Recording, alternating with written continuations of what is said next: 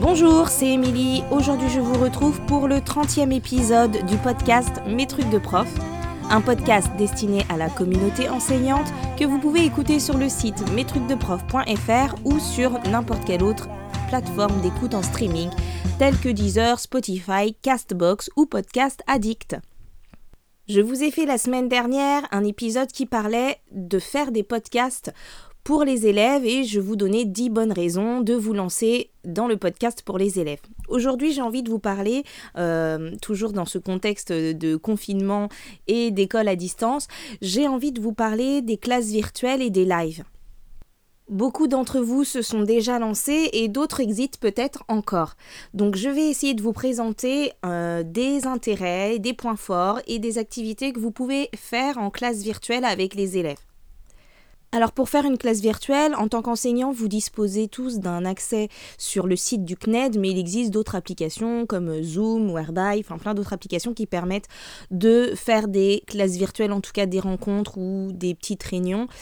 Pour la plupart, quand euh, c'est gratuit, c'est limité soit en temps, soit en nombre d'élèves, mais en tout cas, c'est toujours très intéressant à utiliser pour pouvoir euh, rétablir du euh, contact visuel avec vos élèves. Alors pour ceux qui n'ont pas encore testé, l'idée de la classe virtuelle, si on prend l'exemple du CNET par exemple, vous avez un lien que vous envoyez aux élèves, donc ils n'ont pas besoin de se créer d'identifiant, ils n'ont qu'à suivre ce lien et ils se retrouvent en fait dans une salle virtuelle, c'est-à-dire dans, un espace sur Internet sur lequel ils vont pouvoir se connecter avec ou pas leur euh, image, leur caméra et ou leur micro, et tout le monde va pouvoir se connecter simultanément. Ensuite, euh, en tant que modérateur, l'enseignant peut soit euh, interroger des élèves ou euh, muter, c'est-à-dire mettre en silencieux le micro de certains élèves, mettre des choses sur un tableau blanc que tout le monde, tout le monde verra. il y a en général un chat à côté, c'est-à-dire un espace où les personnes peuvent écrire et discuter comme sur une messagerie instantanée. L'enseignant peut choisir de d'activer sa caméra ou pas, et ça offre du coup euh, beaucoup de possibilités pour faire des choses avec ses élèves. Avant de commencer votre classe virtuelle, il va falloir déterminer ce que vous voulez y faire. Il y a plusieurs possibilités plusieurs choses. La première des choses, c'est que ça peut être intéressant pour accompagner les élèves, surtout lorsqu'ils ne sont pas autonomes. Dans cette configuration-là, euh, ils vont avoir la possibilité donc de poser des questions. Ça va établir un contact visuel avec eux. Et puis, ça va l'idée, ça va être de euh, d'être présent avec eux pendant le travail. Donc, dans ce cas-là, on va leur donner des choses à faire et on va pouvoir les lancer, les accompagner, être là pour répondre à leurs questions. Et c'est pas forcément un dispositif qui est faisable avec toute la classe, mais c'est un dispositif qui est intéressant soit pour de l'accompagnement individuel ou plutôt même pour euh, accompagner des groupes d'élèves. Donc si on décide de d'accompagner les élèves pendant qu'ils travaillent, on va euh, favoriser des petits groupes et du coup donner des rendez-vous à des élèves à 4 5 élèves pour pouvoir euh, faire euh, le travail avec eux. Et du coup ça va donner la possibilité de là peut-être dans ce cas-là faire des groupes de besoins. L'intérêt, c'est de pouvoir euh, déjà décharger les parents et euh, reprendre la main sur tout ce qui est aide pendant le travail. Et donc de permettre aux élèves d'être en confiance, d'être dans une relation calme et sereine, ce qui n'est pas toujours le cas avec les parents, et de pouvoir se sentir encadré et d'avoir l'étayage nécessaire. Ça a l'avantage, euh, comparé par exemple à un appel téléphonique, de pouvoir euh, avoir au moins 2, 3, 4 élèves en même temps. Euh, il y a encore un peu d'émulation de groupe du coup. Il y a en plus le contact visuel et donc par rapport à un appel individuel téléphonique, voilà, le, plus c'est vraiment de pouvoir être à plusieurs et de pouvoir avoir du contact visuel avec, avec l'élève.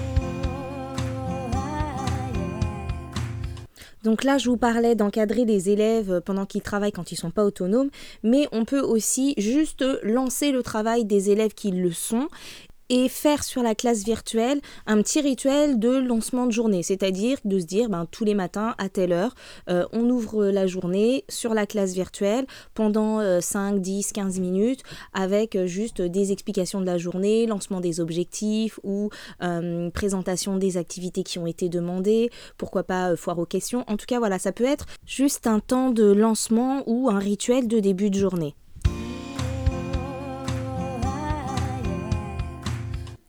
C'est important de se poser la question du nombre de participants et de se demander si est pertinent pour telle ou telle activité qu'on aura choisie euh, de faire la classe virtuelle en classe entière ou en petits groupes.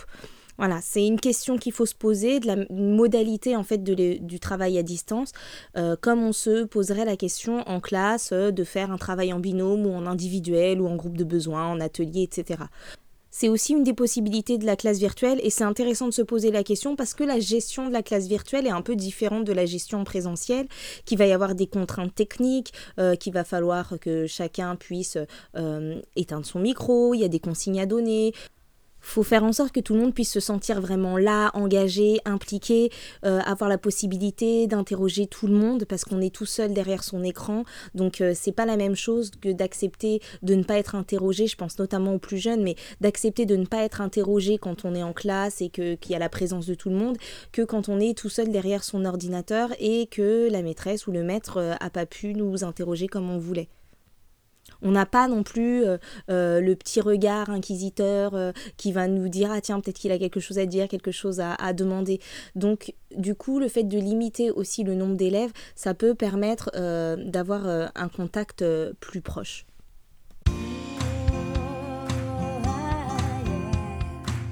On peut aussi utiliser la classe virtuelle pour présenter de nouvelles notions. Donc là, dans ce cadre-là, euh, le fait d'être en, classe entière ne pose pas de problème parce qu'on va plutôt être dans un mode euh, démonstratif. On va faire des démonstrations, démontrer quelque chose. Les élèves ont toujours la possibilité de lever la main euh, sur la classe virtuelle et d'intervenir si nécessaire. Mais voilà, tous les élèves peuvent être présents, peuvent être présents. Et là, pour le coup, c'est très important que tous les élèves soient présents et puissent assister euh, à cette démonstration. Parce que si on explique des nouvelles notions et que tous les élèves ne sont pas là, clairement, là, on va creuser les écarts et les différences entre les élèves. Donc, l'idée, c'est de pouvoir, euh, enfin, l'intérêt en tout cas d'avoir de, une classe virtuelle pour ça, c'est vraiment de pouvoir quand même laisser de la place à l'interaction. Mais par contre, il faut absolument, si tous les élèves ne peuvent pas se connecter à la classe virtuelle, euh, qu'ils puissent avoir accès à cette information autrement. Et donc pour ça, je vous renvoie plutôt à euh, peut-être faire des vidéos ou des audios euh, sous forme de podcast que les élèves pourront euh, écouter plus tard ou réécouter si besoin.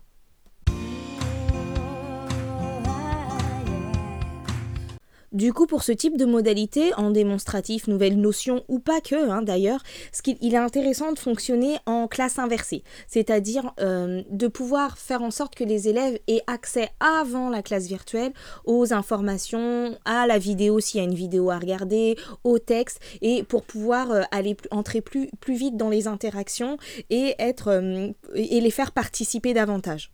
En fait, finalement, la pédagogie inversée, c'est juste de leur donner accès aux choses avant et parce que c'est plus impliquant. Donc, donnez-leur euh, euh, une opération à préparer avant ou euh, un texte à lire, une vidéo à regarder, etc. Et à ce moment-là, du coup, ça va réduire aussi la parole de l'enseignant et permettre de donner davantage la parole aux élèves pendant ce temps de classe virtuelle.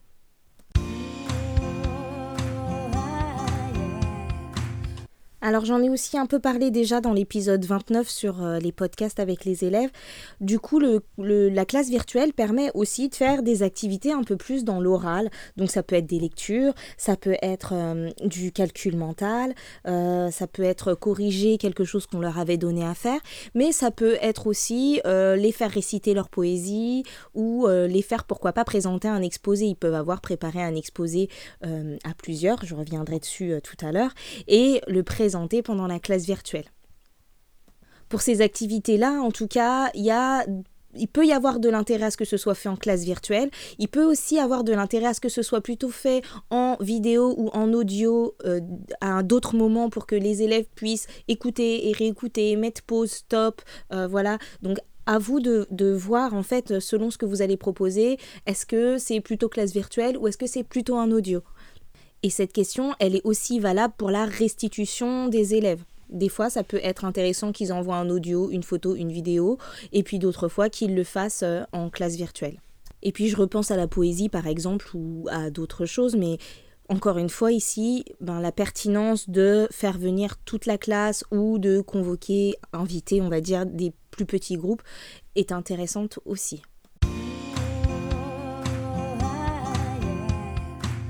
Même sans euh, avoir d'activité pédagogique particulière, utiliser la classe virtuelle, c'est de toute façon très intéressant en termes de lien. J'en ai déjà parlé dans les deux précédents épisodes. On, est loin, on est isolé, mais c'est très important de maintenir du lien avec les élèves, avec les collègues, etc. Et donc, euh, on peut imaginer organiser un temps de classe virtuelle euh, quotidien, pas forcément très long, mais sans, sans mot d'ordre pédagogique particulier, mais juste avec le seul objectif de créer du lien, de permettre aux élèves de se saluer, de se dire bonjour, euh, voilà, de, discuter, de discuter avec vous, de poser des questions, pourquoi pas de se confier. C'est quand même euh, voilà quelque chose d'important. Ça correspondrait au petit temps qu'on a avec les élèves entre la sortie de classe et la récréation, ou voilà, ces petits temps informels. Qui contribuent grandement au lien avec eux et font que les apprentissages peuvent se faire dans de bonnes conditions.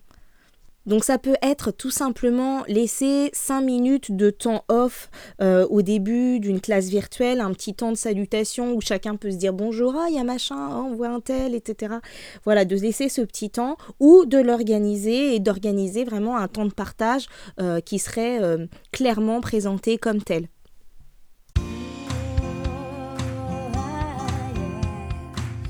On peut aussi organiser euh, la classe virtuelle pour permettre du travail entre les élèves.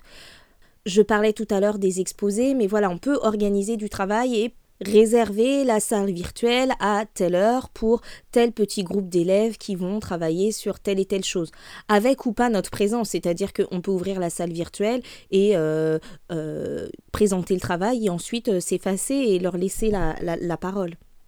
Et ça, c'est d'ailleurs peut-être une pratique qui demeurera euh, après le confinement, c'est-à-dire de pouvoir organiser euh, des temps virtuels de collaboration ou de révision quand c'est pas forcément facile ou faisable euh, dans la vraie vie. En tout cas, si vous vous lancez dans la classe virtuelle, c'est important de pouvoir organiser ce temps, de pouvoir donner un programme précis, de donner des horaires, de dire euh, voilà, on va avoir euh, une classe virtuelle tel jour, tel jour et tel jour. Et l'objectif de la classe virtuelle, à tel moment, ce sera de euh, corriger tel travail que je vous ai donné ou bien de voir une nouvelle notion, etc.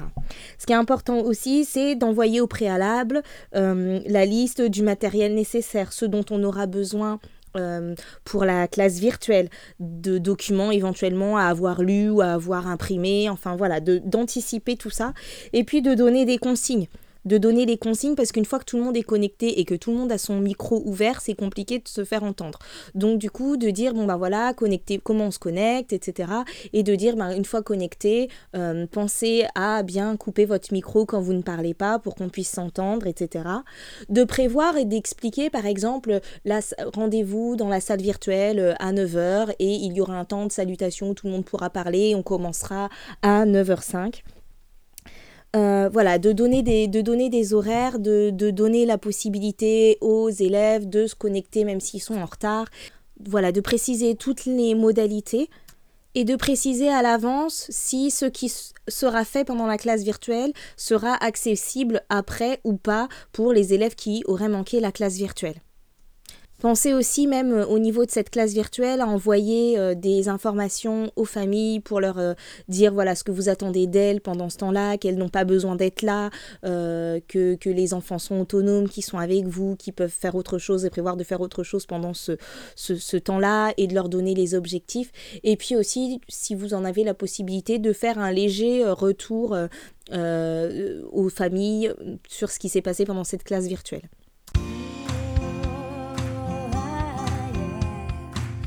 Voilà, la dernière chose que j'ai envie de vous dire par rapport à ces classes virtuelles, c'est que le travail à distance que vous allez faire pendant la classe virtuelle va prendre plus de temps que ce que vous auriez fait en classe. Plus de temps parce que ça fonctionne pas euh, dans, la même temporalité, avec la même réactivité des élèves. Euh, les règles ne fonctionnent pas forcément pareil.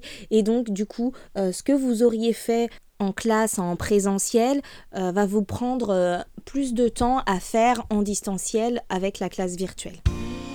Voilà, j'ai terminé de vous dire tout ce que je voulais vous dire euh, au sujet de cette classe virtuelle. En tout cas, gardez en tête que c'est vraiment quelque chose euh, d'important pour euh, les enfants de garder du lien avec vous, de pouvoir vous voir.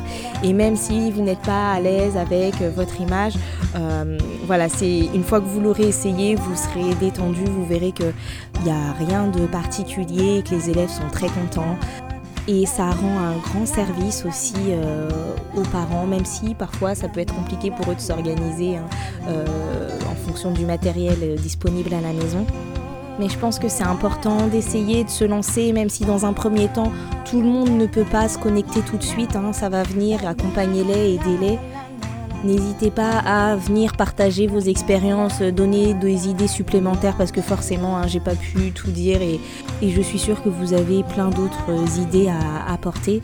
Donc, laissez un commentaire sur le site mestrucsdeprof.fr ou sur les réseaux sociaux, sur la page Facebook ou sur la page Instagram et pensez à faire connaître ce podcast s'il vous a plu en le partageant à votre tour sur les réseaux sociaux et prenez soin de vous et je vous dis à bientôt pour un prochain épisode du podcast Mes trucs de prof.